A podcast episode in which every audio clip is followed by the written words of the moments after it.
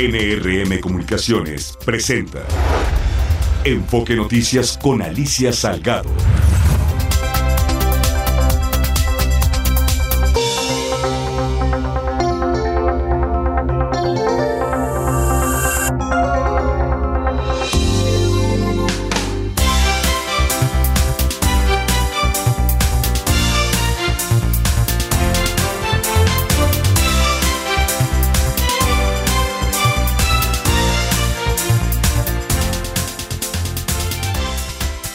¿Qué tal? ¿Cómo estás? Bienvenida, bienvenido a Enfoque Noticias. Este día especialmente importante. Eh, hoy se presentó el informe de inflación correspondiente al último trimestre del año pasado. O sea, y esto va con todo el año, momento en el que el Banco de México, pues eh, el Instituto Central da la perspectiva económica. Es importante, creo que es el evento del día.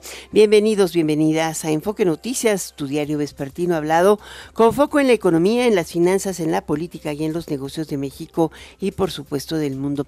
Yo soy Alicia Salgado, muy buenas tardes. Este miércoles 28 de febrero siempre te esperamos y te acompañamos a través de Stereo 100 y eh, Radio 1000. Em, son las 6 de la tarde en punto. Thank you.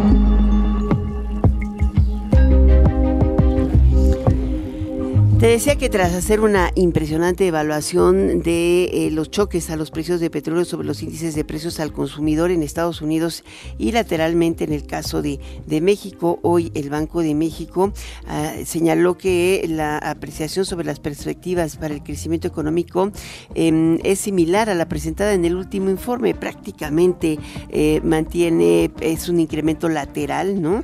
El que ellos están eh, estimando la previsión de crecimiento económico para 2024 es de 2.8% puntual, entre 2.2 y 2.4 es el intervalo muy cercano a lo que establece también el documento de criterios de política económica, en tanto que eh, las previsiones de crecimiento del PIB eh, para el 2025 se reducen a 1.5% y se ubica, es puntual, y se ubican entre 0.7 y 2.3%.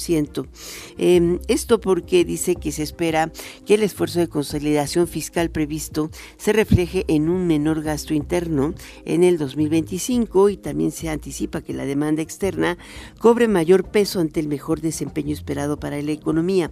En cuanto a la dinámica esperada para este año, informa que el menor crecimiento del último trimestre del 2023 induce em, un efecto aritmético de menor base de crecimiento para el 2024 y por ello em, pues eh, da lugar a que la estimación puntual del pronóstico de crecimiento del 2024 se revise de 3% a 2.8% actual, es 12 décimas inferior.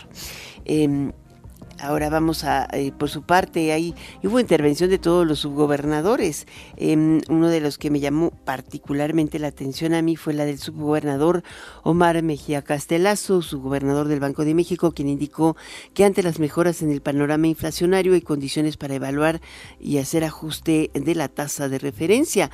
Él precisa que la política monetaria tiene que responder a la tendencia del panorama inflacionario en su conjunto, más que algún dato en particular, y señaló que cuando la inflación se ha ubicado en niveles similares a los actuales, la tasa de interés nominal y real se encuentran en niveles muy por debajo de los actuales, los cuales están en máximos históricos. Y sí, oye, 700 puntos base casi. Es impresionante. Yo eh, he venido subrayando que en algún momento tienen que ver ese desfase porque tiene un costo innecesario sobre la economía, sobre todo porque la tasa se llevó a ese nivel histórico hace mucho tiempo y en el Inter hubo un proceso de desinflación. Entonces tienen que reconocerlo, no hay que esperar a la Fed. En fin, por su parte, hoy Jonathan Heath, su gobernador del Banco de México, alertó que se sería un error enorme comenzar el ciclo bajista de la tasa de interés ante este tiempo. Vámonos con Mara Rivera.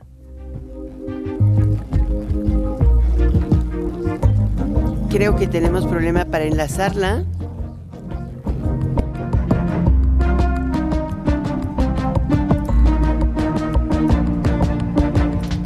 Bueno, te sigo contando. Respecto al si el ciclo de recorte sería continuo o no. Eh, tanto Mar Mejía como Jonathan Heath comentaron que los ajustes a la, postura deberían ser graduales. Eh, también en eso coincidieron las otras dos subgobernadoras, Irene eh, y la gobernadora del Banco de México en dos ocasiones. No es un ciclo a la baja, o sea, no tienes que seguir la receta. Estamos en condiciones excepcionales y ha sido muy prolongado este ciclo alcista de precios. Eso creo que es un elemento. Vamos contigo, Mara Rivera, ya te tenemos. Gracias Alicia, auditorio de Enfoque Noticias, pues la Junta de Gobierno del Banco de México apreció un cierre débil en materia económica del sexenio del gobierno de Andrés Manuel López Obrador, pues recordó que de 3 a 2.8% su estimación de crecimiento del Producto Interno Bruto para finales de este 2024. Incluso dejó abierta la posibilidad de que la economía mexicana crezca solo 2.2% este año, como consecuencia de una serie de factores que podrían presionar la actividad productiva del país.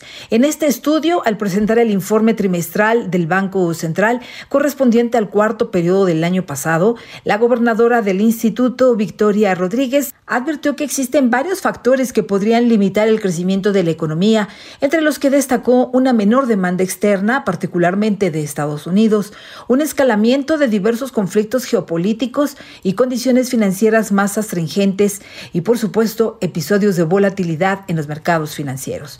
Asimismo, agregó la funcionaria otros factores que podrían ser que el gasto público genere un menor impulso sobre la actividad económica que el anticipado, una recuperación del gasto y en inversión débil y un fenómeno meteorológico que impacte adversamente la actividad económica nacional.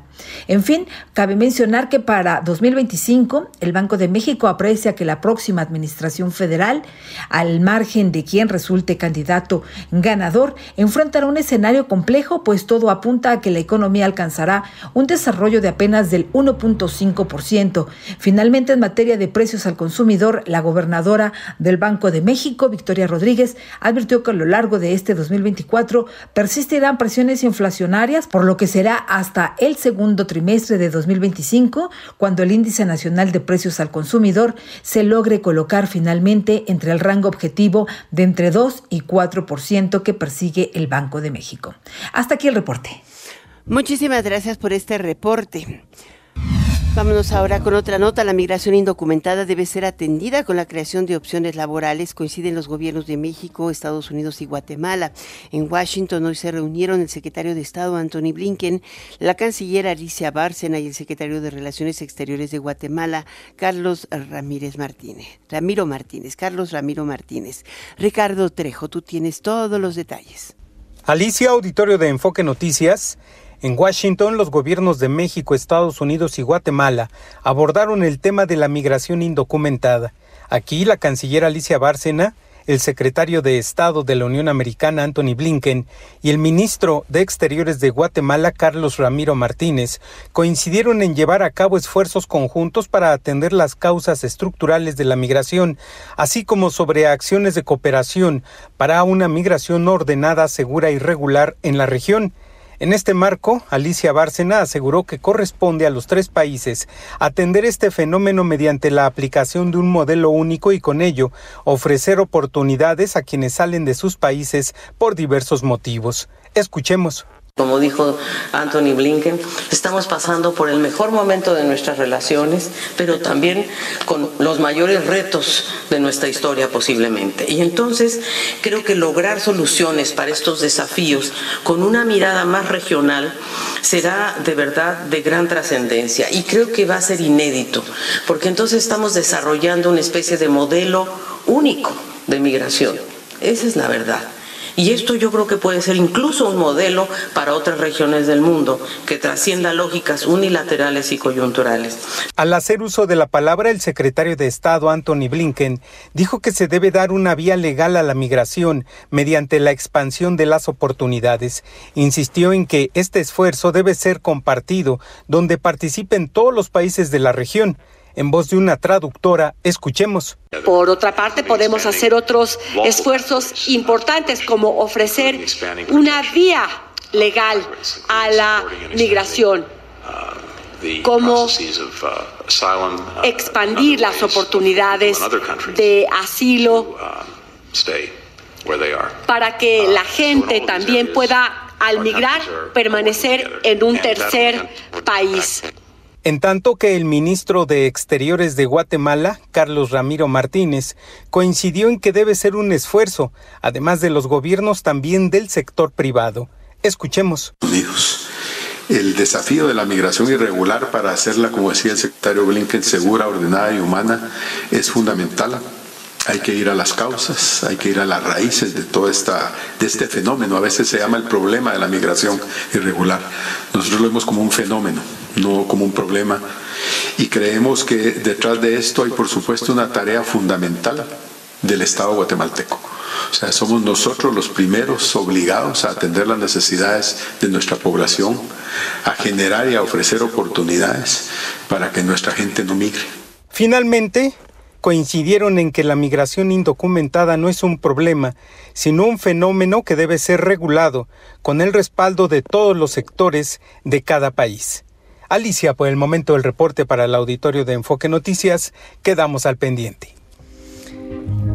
Muchísimas gracias por este impresionante reporte. Bueno, hoy el presidente Andrés López Obrador en el Morning Call así le voy a llamar en lo sucesivo a la mañanera, The Morning Call, porque además a veces tiene repercusión en los mercados, a veces no, pero hoy es interesante. El presidente amagó con no asistir a la cumbre de líderes de América del Norte que se va a celebrar en Quebec en abril si no hay respeto por parte de Estados Unidos y Canadá. Esto luego de que dijo que no está de acuerdo con el anuncio que contempla Estados Unidos de sanciones por el tema del acero, esto es regresar eh, la cláusula 232, verdaderamente yo te lo he dicho, es una injusticia, no solamente injusticia, es violatorio del Tratado de Libre Comercio, pero como están respondiendo a intereses, la, la responde a intereses específicamente sindicatos, eh, no necesaria, y de algunos sindicatos, no necesariamente de la industria de los Estados Unidos, pero finalmente está ahí insistiendo, mientras que Canadá analiza medidas, ha dicho, para controlar la migración. Escuchemos lo que dijo el presidente López Obrador.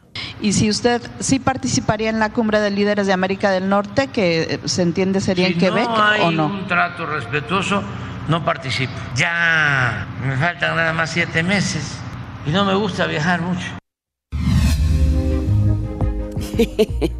¿Cómo lo ven? Avanza en comisiones del Senado la reforma laboral para duplicar el aguinaldo de 15 a 30 días de salario para trabajadores en México. Gerardo Cedillo. ¿Qué tal, Alicia? Un saludo a ti y al auditorio de Enfoque Noticias. La Comisión del Trabajo y Previsión Social del Senado aprobó por unanimidad de votos una reforma a la ley para duplicar de 15 a 30 días el salario del aguinaldo que reciben los trabajadores en el país. El dictamen avalado por 11 votos a favor modifica el artículo 87 de la Ley Federal del Trabajo. Las y los senadores coincidieron que México es uno de los países en el que el aguinaldo es más bajo 15 días de salario, cuando en otras naciones de Latinoamérica esta remuneración es de 30 días de salario o 12% de la remuneración obtenida durante un año laboral. Explicaron que el espíritu de esta iniciativa está dirigido a fortalecer la justicia laboral para hacer más justo el tiempo que se trabaja, una remuneración que se recibe. Napoleón Gómez Urrutia, presidente de la Comisión del Trabajo, argumentó que es necesario fortalecer las remuneraciones que reciben los trabajadores del país como reconocimiento a su labor. Aquí lo que dijo. Aprobar esta reforma para duplicar los días de aguinaldo sería un paso significativo hacia la equidad laboral y el bienestar económico de la población trabajadora mexicana.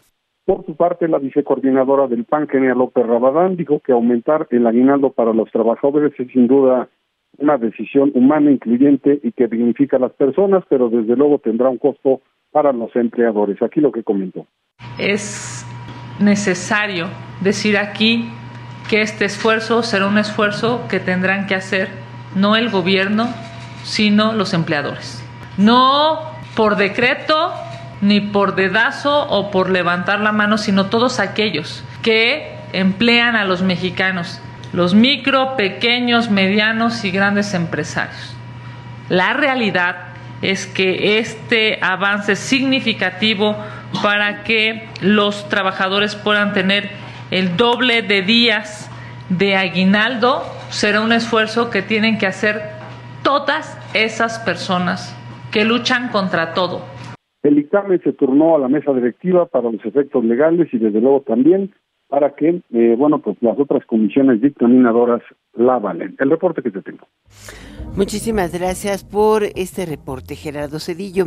Y bueno, hoy la Asociación de Bancos de México aseguró que el presidente Andrés Manuel López Obrador está confirmado para asistir a la 87, a la octagésima séptima eh, convención bancaria que se va a llevar a cabo los días 18 y 19 de abril en Acapulco Guerrero. Será la última ocasión que el presidente asista a dicho evento en su calidad de presidente. En conferencia de prensa, Julio Carranza, presidente del organismo, mencionó que también están confirmadas las dos candidatas a la presidencia, Claudia Sheinbaum y Xochitl Galvez, además de Jorge Álvarez Maínez. Por su parte, también la asociación afirmó que nuestro país podría ser menos afectado por la desaceleración global si mejora su atracción del New Shoring, cuenta con un potencial de crecer hasta el 3%. Ernesto Gloria, tú tienes todos los detalles de esta conferencia de prensa. Alicia Auditorio de Enfoque Noticias, aún y con las condiciones de desaceleración económica que se registran a nivel mundial, México tiene diversos factores a su favor, así lo afirmó la Asociación de Bancos de México. En conferencia de prensa, Julio Carranza Bolívar, presidente del organismo, dijo que fenómenos como el nearshoring, el proceso electoral y un mayor gasto gubernamental coadyuvarán con este dinamismo para nuestro país. Vamos a escucharlo. En cuanto a los pronósticos, sí vemos un poco de desaceleración en este año 2024 en todos los países sin embargo, vemos eh, varios factores que impulsan mayor crecimiento, el que logremos fortalecer el nearshoring, todo lo que es las exportaciones y la inversión extranjera directa. Por otro lado, también el buen dinamismo económico en Estados Unidos va a ser un factor muy importante. El gasto público interno, que es el paquete fiscal, un mayor gasto durante este año por parte del gobierno y también pues en los años electorales como sabemos son años en donde el gasto también tiende a elevarse de manera natural. El presidente de la ABM indicó que existen las condiciones macro para que la economía mexicana crezca en el año hasta en 3% afirmó que el crédito al sector privado ha seguido mostrando dinamismo y confió que en este 2024 registre un avance de 5.1%. Señaló que nuestro país podría ser el primero en bajar las tasas de interés, aunque no en una tendencia significativa para llegar al cierre del año a 9.75% y dijo que del Banco Central incluso podría adelantarse a dar este primer paso respecto a la Reserva Federal estadounidense. Yo considero que no es que México vaya a bajar mucho más rápidamente que Estados Unidos. México podría adelantarse a dar el primer paso en la baja de las tasas de interés. El premio de riesgo nación que hoy estamos pagando como país es un eh, premio alto que tiene la oportunidad de poder empezar a bajar. Dependerá de todos los demás factores para ver qué es lo que va pasando y cuánto y cómo y en qué, en qué medida irán bajando estas tasas atendiendo a que la inflación baje, a que el crecimiento continúe, a que haya estabilidad y el dinamismo también en el crecimiento de Estados Unidos y de México. Finalmente, Alicia, la ABM detalló que su proyecto de realizar la 87 Convención Bancaria en Acapulco sigue presente, en la que se prevé contarán con el presidente de México el 18 de abril y el 19 de las candidatas y el candidato a la presidencia de la República. Se detalló que entre los temas, además del presente y futuro de la banca, están también los criterios ASG, así como otros aspectos importantes para el sector. Alicia, la información que les preparé. Muchísimas gracias por este reporte hoy aquí, Ernesto Gloria. Y vámonos a una pequeña pausa. Regreso en unos momentitos contigo. Enfoque Noticias con Alicia Salgado por Stereo 100, 100.1 de FM y 1000 AM. Continuamos.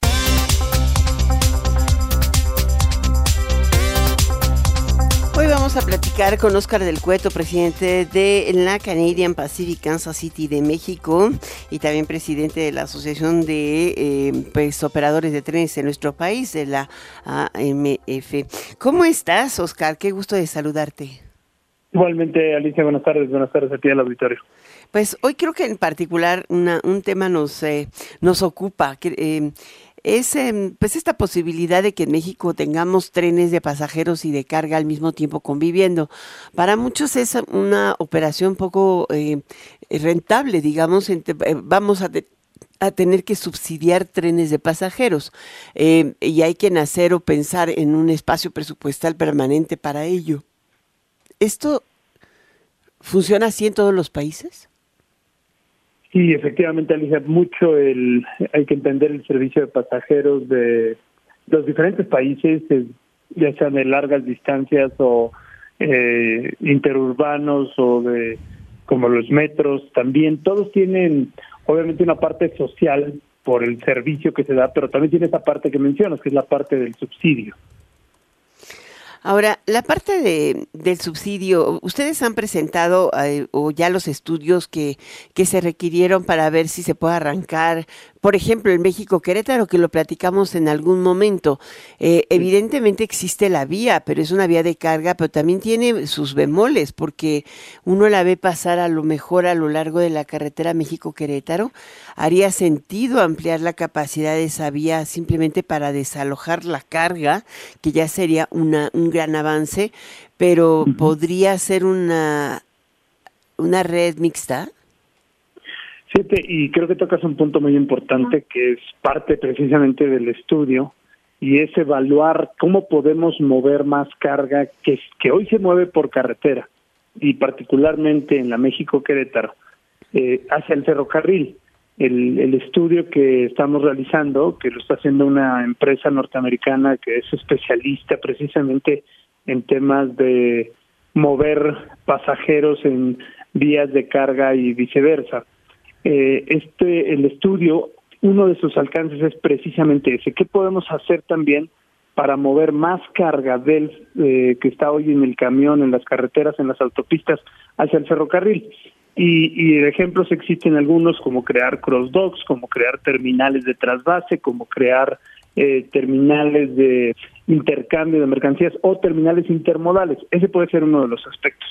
Y el otro pues es la parte obviamente de los pasajeros en donde pues estamos evaluando entre varios aspectos, obviamente la demanda, eh, obviamente la capacidad de la infraestructura actual y sobre todo, y algo muy importante, el crecimiento de la carga. Si la carga va a crecer en el corredor, ¿cómo podemos proteger la carga y cómo podemos dar el servicio de pasajeros? ¿Qué se necesita en términos de infraestructura? llevando también a optimizar la utilización de la infraestructura actual.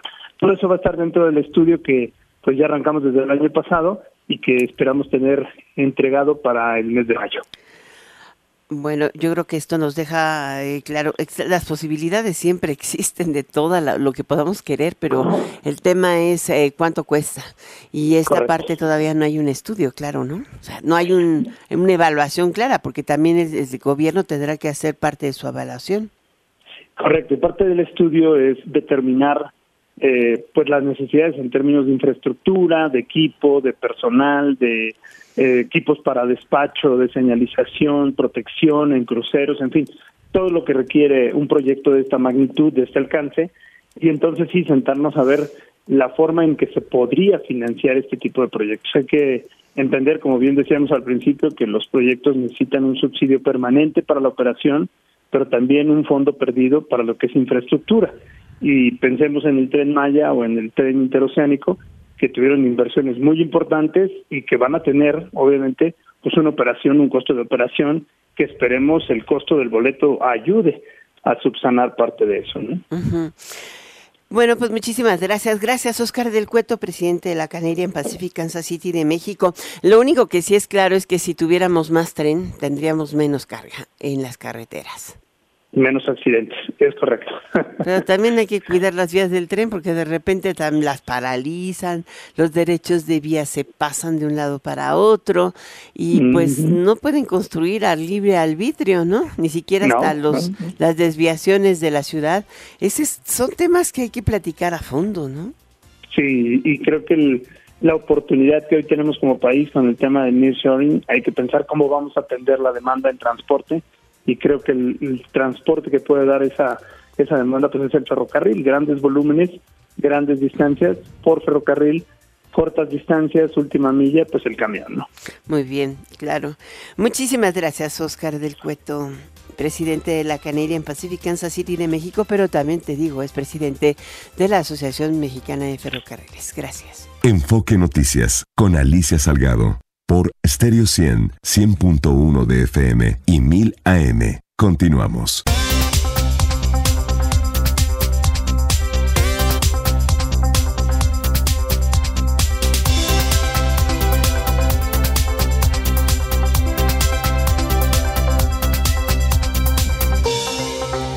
Te cuento que Bitcoin, la criptomoneda pues eh, más eh, prestigiada del mundo desde, desde que fue incorporada como parte de los Exchange Trade Funds, el ETF, rebasó la línea de los 60 mil dólares por primera ocasión desde noviembre del 2021. Prácticamente ha recuperado sus pérdidas, le faltan un par de miles de dólares. Em, en desempeño, eh, ha tenido un desempeño relacionado con el impulso más reciente que recibieron justamente esta moneda digital, no todas, por la cotización de los primeros exchange trade funds relacionados con estos activos digitales, que no son monedas, así ha sido subrayado, sino que son activos, tú puedes invertir en ellos si crees en ello, desde principio de año. El precio del Bitcoin subió 6.9% en la sesión de este miércoles, con lo que se ubica en 60.938 dólares, de acuerdo con los datos del portal especializado CoinDesk. Yo voy ahora con eh, Julio Carranza.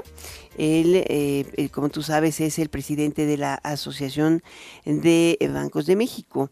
Y eh, no solamente quiero hablar acerca de la convención que se va a llevar a cabo en abril, sino en particular de temas que son críticos y cruciales.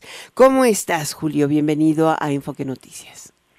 Mi querida Alicia, qué gusto saludarte y saludar a también a tu auditorio. ¿Cómo estás? Muy buenas tardes. Muy buenas tardes. Tengo entendido que hoy tuvieron su primera sesión o, su sesión de, de, la, de la Asamblea de Bancos. o Así de, es, de la Asociación de Bancos. Sí. sí, pero la, ya todos los bancos estuvo el secretario de Hacienda y algunos subgobernadores ahí. Pero hay un tema que ha generado un poquito de ruido, un poco, em, tal vez por el tono político de algunos mensajes que se han dado recientemente respecto a la compra de los activos de Como si hubiesen sido un efecto de nacionalización, que no lo fue, ¿no? Creo que el secretario de Hacienda estuvo con ustedes y se refirió un poquito a eso.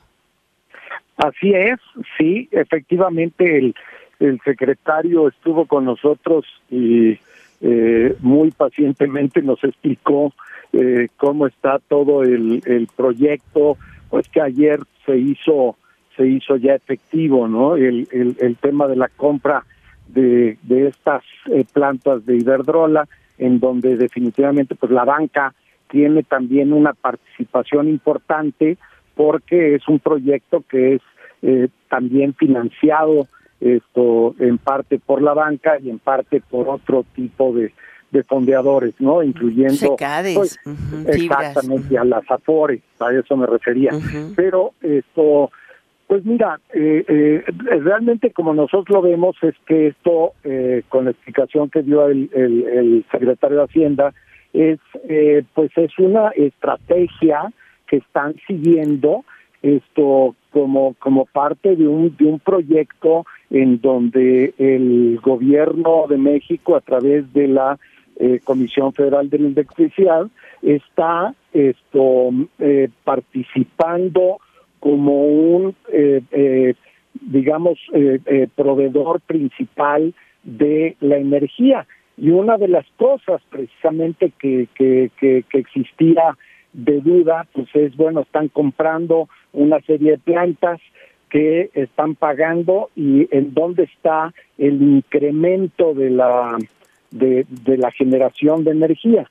Lo que él lo que él dice es que eh, hay una eh, eh, digamos, eh, generación pendiente o capacidad, quisiera yo decir, de, eh, de generación adicional de energía que no se estaba aprovechando en la Comisión Federal de Electricidad y que esto precisamente viene a ser parte de este proyecto para hacer un proyecto mucho más eficiente y sobre todo para eh, generar todos los proyectos pues de nearshoring y de apoyo a toda la inversión extranjera directa que está llegando al país, que es que es una cantidad muy importante. Nosotros, eh, la verdad es que nos quedamos tranquilos con la con la explicación que, que nos dio el secretario. Pensamos que esto es parte de una estrategia bien pensada, no es parte de un de un capricho, sino simplemente es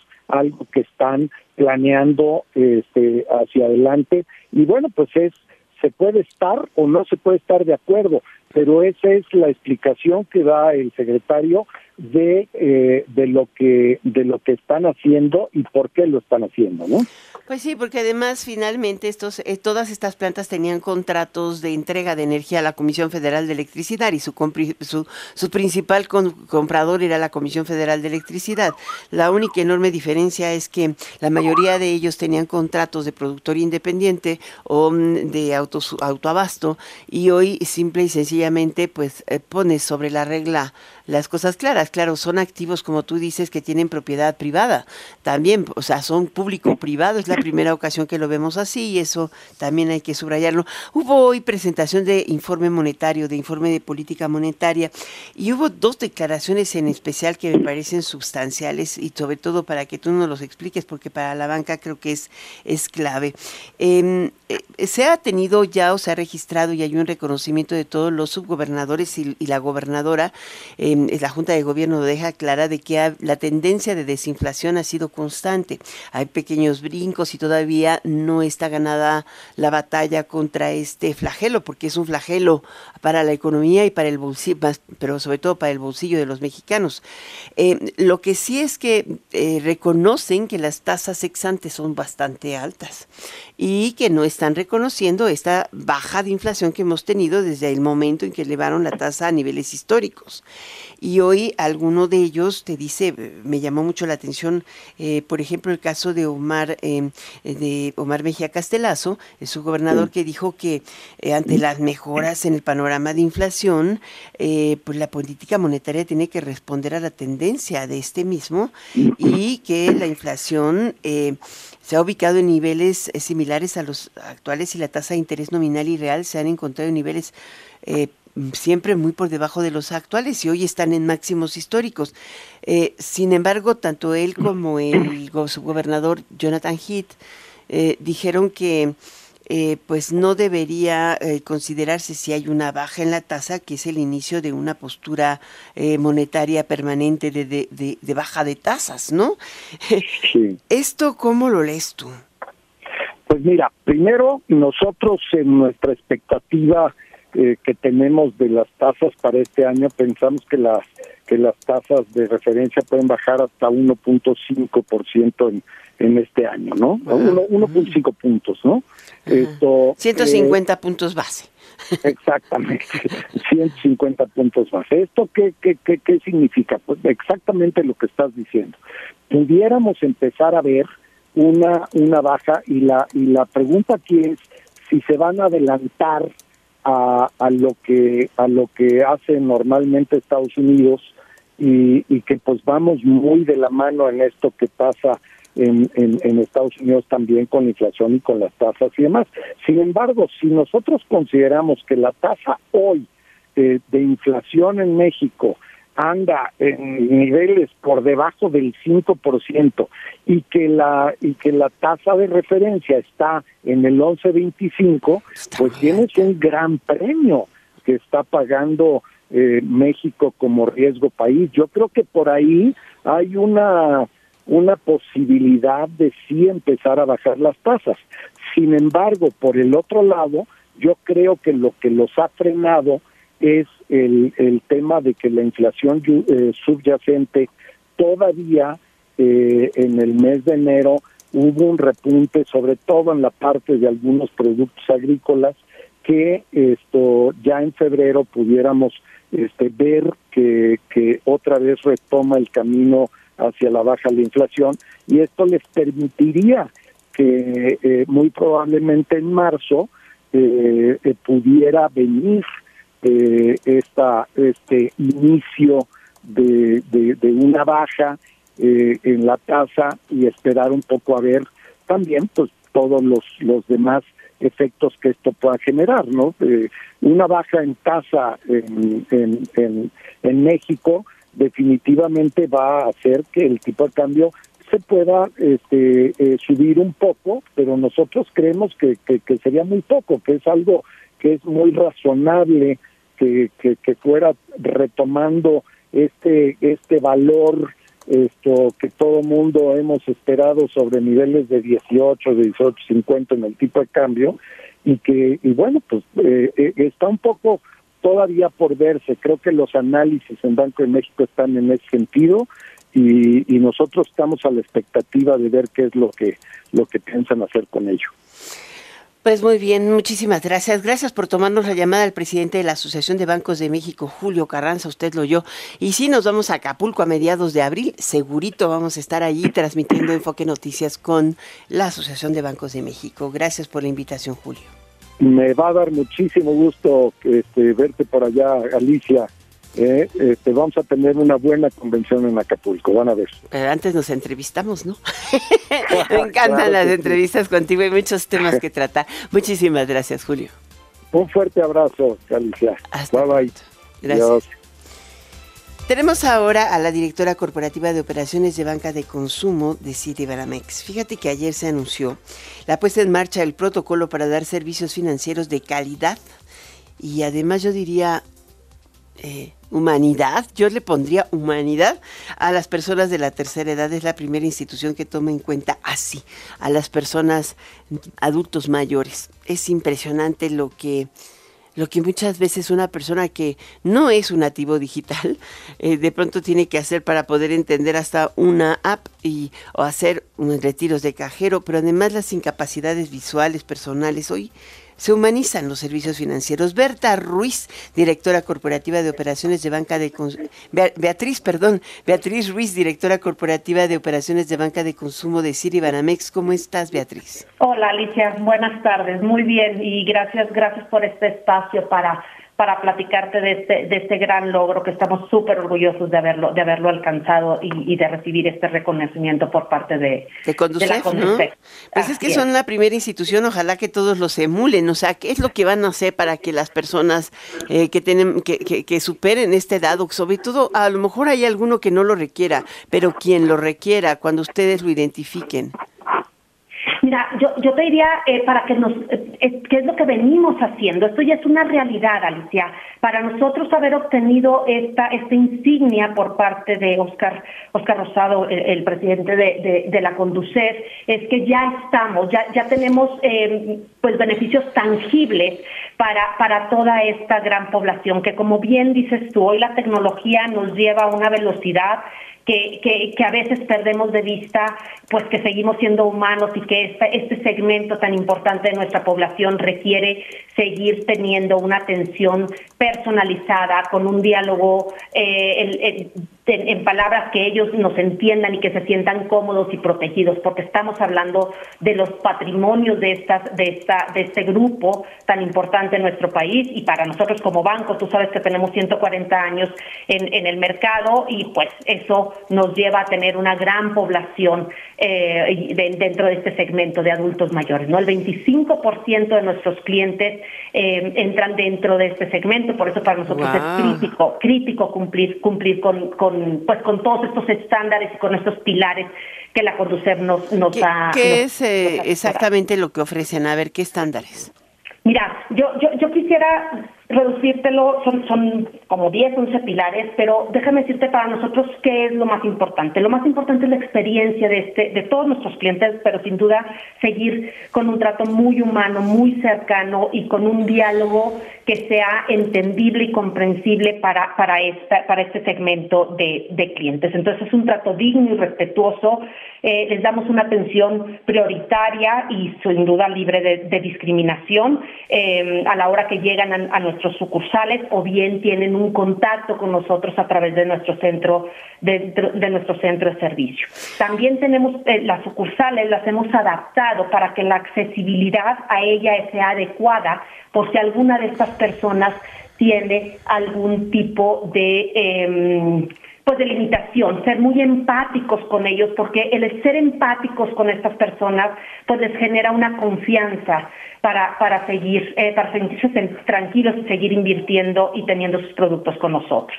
Eh, sin duda, asistencia personalizada. Eh, y como tú sabes, hoy si tú vas a una sucursal, pues te, te tratamos de identificar a través de tus huellas dactilares. Y cuando estamos dentro de este segmento, muchas veces perdemos perdemos esa habilidad y necesitamos unos métodos diferentes. Entonces, además de tener unas em, diferentes formas de poderlos autenticar para protegerlos y que sí sean eh, transacciones que que, ellos estén haciendo, estamos cambiando toda nuestra eh, flota de eh, lectores de huella, que tengan las características de una em, huella viva y además de lectura de huella profunda, que se llama, lo cual nos permite incrementar en un 30% eh, el poder autenticar a estos clientes a través de, de estos, de estos, de este método. Pues muchísimas gracias, Beatriz Ruiz, directora corporativa de operaciones de banca de consumo de City Banamex, por platicarnos de esto. Digo, a mí me parece importante que cuando una persona adulto mayor llegue a la, a la sucursal, lo más importante es que primera alguien no le clone el número de la tarjeta a la hora de sacar dinero porque se ponen detrás de ellos y eso es impresionante. La segunda es que los atiendan de forma prioritaria y no los hagan esperar a veces afuera de la sucursal. Y la tercera, pues que los lleven de la mano, ¿no? O sea, creo que son impresionantes. Sí, sí, eh, ahorita que hablas de los cajeros automáticos me lleva a dos temas. Nosotros estamos, tenemos una flota de, de 10.000 cajeros a través de todo el país y los estamos renovando todos con pantallas mucho más grandes para que la letra también sea eh, mayor, que tengamos mayor espacio y que, y que puedan ellos tener mayor, eh, una legibilidad de lo que les está pidiendo la transacción que ellos quieran hacer. Y el segundo punto al que me lleva es el tema del fraude. Sí, desafortunadamente es una realidad, no podemos dejar de hablar de ellos, eh, del fraude y este grupo de clientes son los más vulnerables, nuevamente por la velocidad y el cambio tecnológico tan eh, pues que tenemos, que todo el tiempo está, está cambiando y hay que actualizarlos y ellos no logran eh, ir, y muchos de nosotros no logramos ir al ritmo que va la tecnología. Entonces, primero recomendarles sus datos no se compartan con, con nadie, nadie tiene por qué ayudarles. Eh, eso en, los, en las pantallas con mayor legibilidad para que ellos puedan transaccionar y no necesiten la ayuda de ninguna persona, que cuiden muchísimo todos sus datos eh, personales, porque con eso normalmente es cuando nos cometen eh, los fraudes, caemos y les compartimos nuestras claves y llegan a, a utilizar nuestros canales digitales como si fueran los clientes. Pues muchísimas gracias, gracias por estar con nosotros, Beatriz Ruiz. Es un placer escucharte. Qué amable. Muchísimas gracias, Alicia. Hasta pronto. Y sin duda saludar a tu audiencia. Muchas gracias. Buenas noches. Que es la tuya, por supuesto. Gracias. Ella es la directora corporativa de operaciones de banca de consumo de Banamex. Vámonos a una pequeña pausa porque voy a regresar con Jimena, Jimena Céspedes Arboleda. Enfoque Noticias con Alicia Salgado por Stereo 100, 100.1 de FM y 1000 AM. Continuamos.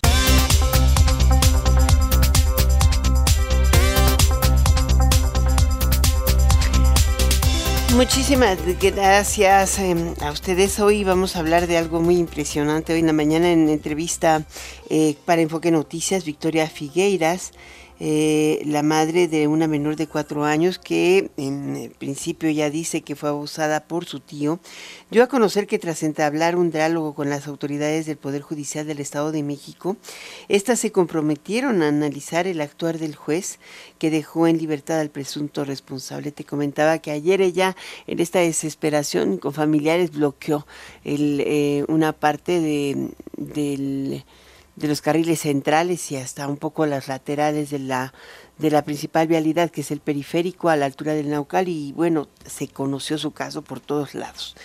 Eh, escucha lo que nos dijo la señora Figueiras. Nos citaron con el secretario técnico del Poder Judicial. Tuvimos una, una reunión a las 11 en punto de la mañana aquí en el juzgado de Atizapán. Eh, uno de los puntos en los que ellos están comprometiendo es de que se va a llevar de manera imparcial y justa y transparente de, a detalle de la apelación que vamos a meter en, estos días. Contraloría interna del Poder Judicial va a juzgar y va a analizar el actuar del juez. Me siento tranquila, me siento, pues, de cierta forma eh, segura en el sentido de que ellos sí se van a comprometer realmente conmigo y, y, que van a prestar la atención a la apelación y que se va a llevar de manera imparcial esto y de manera justa. Justo vamos a hablar de ese tema. Jimena Céspedes Arboleda, directora general de MW Group, ¿cómo estás? Hola Alicia, buenas noches. Yo ayer estaba medio furiosa por la cantidad de tránsito, pero al ver la tendencia en el Twitter, me votó la tendencia, o sea, fue impresionante.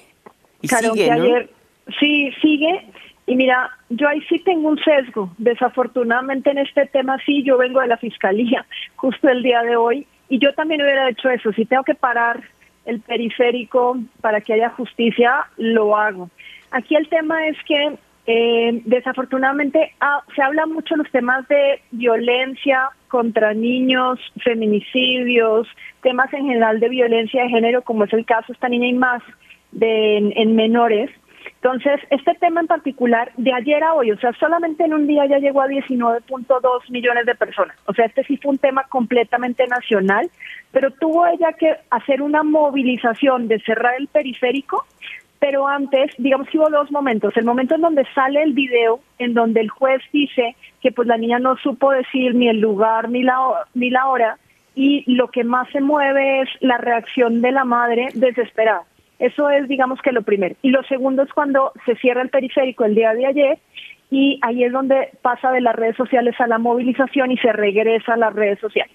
Ha sido completamente negativo el juez, o sea, lo hicimos una medición directamente al juez y al Poder Judicial, se vuelve negativo porque del Estado de México, ¿no? Del Estado de México y se siente identificada con el caso y piden justicia en todo el tema. Y ahorita, digamos que parte fue el hecho de que vayan a ser revisados. Ahorita ya es más informativo, la revisión del caso y que el Senado pida la cabeza del juez. Pues sí, así como piden las de ministros, ¿no? En este caso es más obvio. es el colmo, porque esta, ahora resulta que el, Senado quiere remover jueces en lugar del Consejo de la Judicatura, pero en este caso se trata del Tribunal del, de la, del Estado de México. O sea, lo que sí sé es que no sabemos nada de justicia o de organización, o de cómo está estructurado el sistema de justicia, ¿no?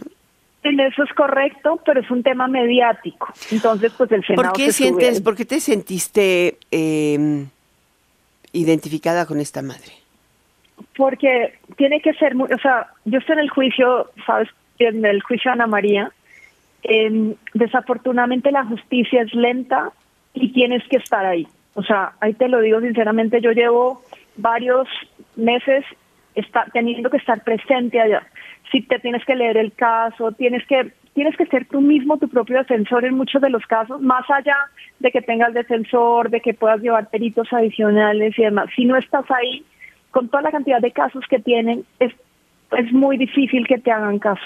Aún a pesar de que, de que, aún a pesar de que sea evidente, o sea, es muy complicada la justicia. Ahí sí te lo tengo que decir y el justicia para Ana María continúa siendo tendencia, es una de las de la de los hashtags o de las eh, más eh, más seguidos.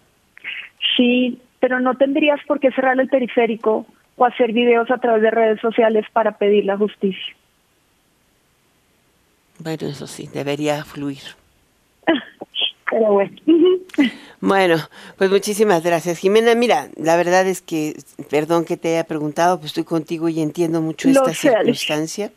Sé que tu dolor es muy fuerte y lo que sí me parece es muy valiente, porque igual que esta madre, lo que están haciendo es pedir que se sancione con justicia lo que, ¿cómo puede decir una niña de cuatro años dónde y cuándo la violaron? O sea, lo único que dijo es me hicieron daño. Ahora el problema es que hoy ves las redes divididas, unos a favor de, del cuñado del esposo de esta señora, que es el que cometió esta falta o aparentemente la comete, y pues toda la serie de pruebas que dice tener de que estaba en otro lado, los abuelos, dices, no sé si la afiliación eh, eh, cobre especialmente importancia en este caso, pero ahí está, es, es la niña la que señaló el daño y es lo que hay que considerar. En fin. Muchas gracias, Jimena. A ti, Alicia, buenas noches. Muy buenas noches. Y vámonos ahora te dejo en compañía de Dani Nuret en Enfoque Noticias. Te invita a seguir con nosotros en Estero 100 y Radio 1000 con Dani Nuret en Golden Hits, perdón, pero creo que también a mí me dolió el corazón y me estrujó el alma. Muy buenas noches.